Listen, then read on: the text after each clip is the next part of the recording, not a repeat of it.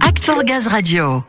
À l'approche du salon de l'agriculture, où GRDF répondra évidemment présent du 26 février au 6 mars et où vous pourrez, noter le bien, nous retrouver. Et oui, Act for Gaz Radio sera présent.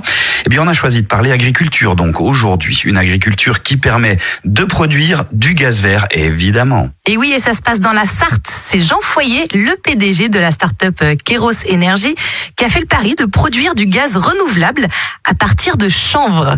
Et oui, la plante lui permet même de créer plusieurs énergies verte, hein, du méthane de synthèse injecté directement dans les réseaux euh, gaz de GRDF de l'hydrogène vendu à la pompe pour alimenter les véhicules et du CO2 vendu à l'industrie agroalimentaire. Alors écoute, le mieux Sandra, c'est qu'il nous explique tout cela puisqu'on le retrouve avec Samuel. Exactement, et il en parle avec passion. Jean Foyer, bienvenue. On l'a déjà abordé sur Act for Gaz Radio, mais on a voulu revenir sur cette expérimentation inédite de Kairos Energy. Déjà, rappelez-nous en quoi la technologie retenue pour votre expérimentation est innovante. En fait, l'innovation, clairement, c'est la gazéification de biomasse agricole. La gazéification, ça existe depuis 150 ans il n'y a rien d'innovant dans la gazéification. Euh, les usines à gaz de nos grands-parents, c'est déjà de la gazéification, sauf que ça produisait un gaz avec du charbon, hein, beaucoup, hein, qui était très sale, très polluant et très émetteur de CO2. donc moi, en fait, je me suis dit, mais l'idée, c'est de faire du gaz vert et répondre à des enjeux agricoles. On peut faire pousser une plante qui est bonne pour l'agriculture, le chanvre. Le chanvre, c'est une plante qui pousse très très très vite, donc il y a une biomasse très simple. Donc plus c'est simple, bah, plus c'est facilement craquable. Et donc la gazéification va produire un gaz simple et donc simple aussi à purifier et euh, qui sera pas pollué. Et donc l'innovation, en fait, c'est l'association de la gazéification et du chanvre. Bon, très bien, mais pourquoi cette plante alors? Pourquoi avoir choisi le chanvre? Vous l'avez un peu dit, ça pousse très vite, mais encore.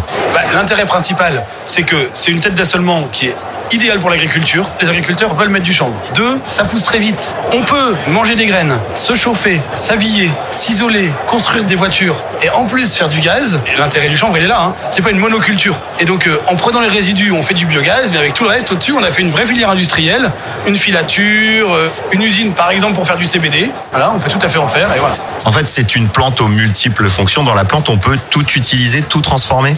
En fait, le chanvre, c'est euh, d'un côté, on va dire le haut de la plante, des graines pour l'alimentation humaine ou animale, avant les graines, il y a des fleurs, donc on peut aussi récolter les fleurs et nous, on gazifie ce qui est en dessous. Hein. Les fleurs, ça sert à faire du CBD. Maintenant, on a le droit de le faire en France depuis le 25 octobre 2021. C'est récent, mais la filière est ouverte et il faut structurer cette filière. Donc nous, on peut être un des acteurs pour récupérer ce qui est en dessous et fournir la fleur au-dessus. Et euh, dans la tige, hein, on pourrait dire qui porte soit la graine, soit la fleur, on peut séparer cette tige avec des fibres pour faire de l'automobile, de l'aéronautique, des isolants, du textile, du papier et puis les résidus, on les récupère pour la gazéification.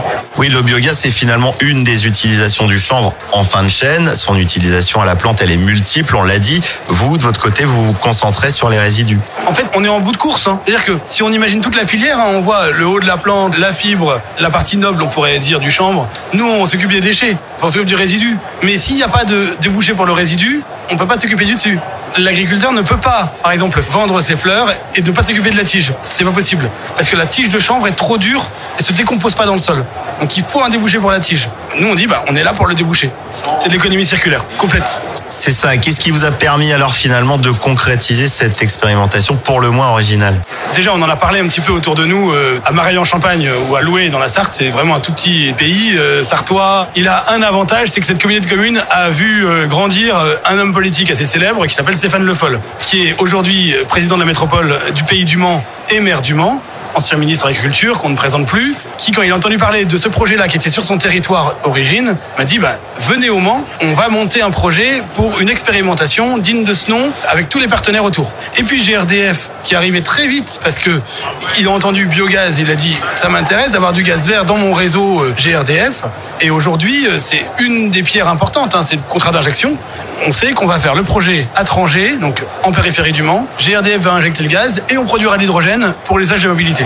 Très bien, donc on va le redire, les prochaines étapes, c'est la concrétisation du projet grâce à ces partenariats, notamment avec GRDF, le développement aussi. Alors la prochaine étape pour le Mans, effectivement, c'est de cranter l'expérimentation de manière définitive avec un mécanisme expérimental que pour le Mans, expérimenter le projet et ensuite de développer le maillage, parce que les agriculteurs qui veulent faire du chanvre, il y en a partout en France, de développer ce maillage-là avec des unités similaires à celles du Mans. On a déjà une dizaine de projets en France dans les tuyaux pour euh, les suivantes. Et donc on concrétise ici, ensuite on va chez les suivants et euh, certainement en parallèle on sera à l'international.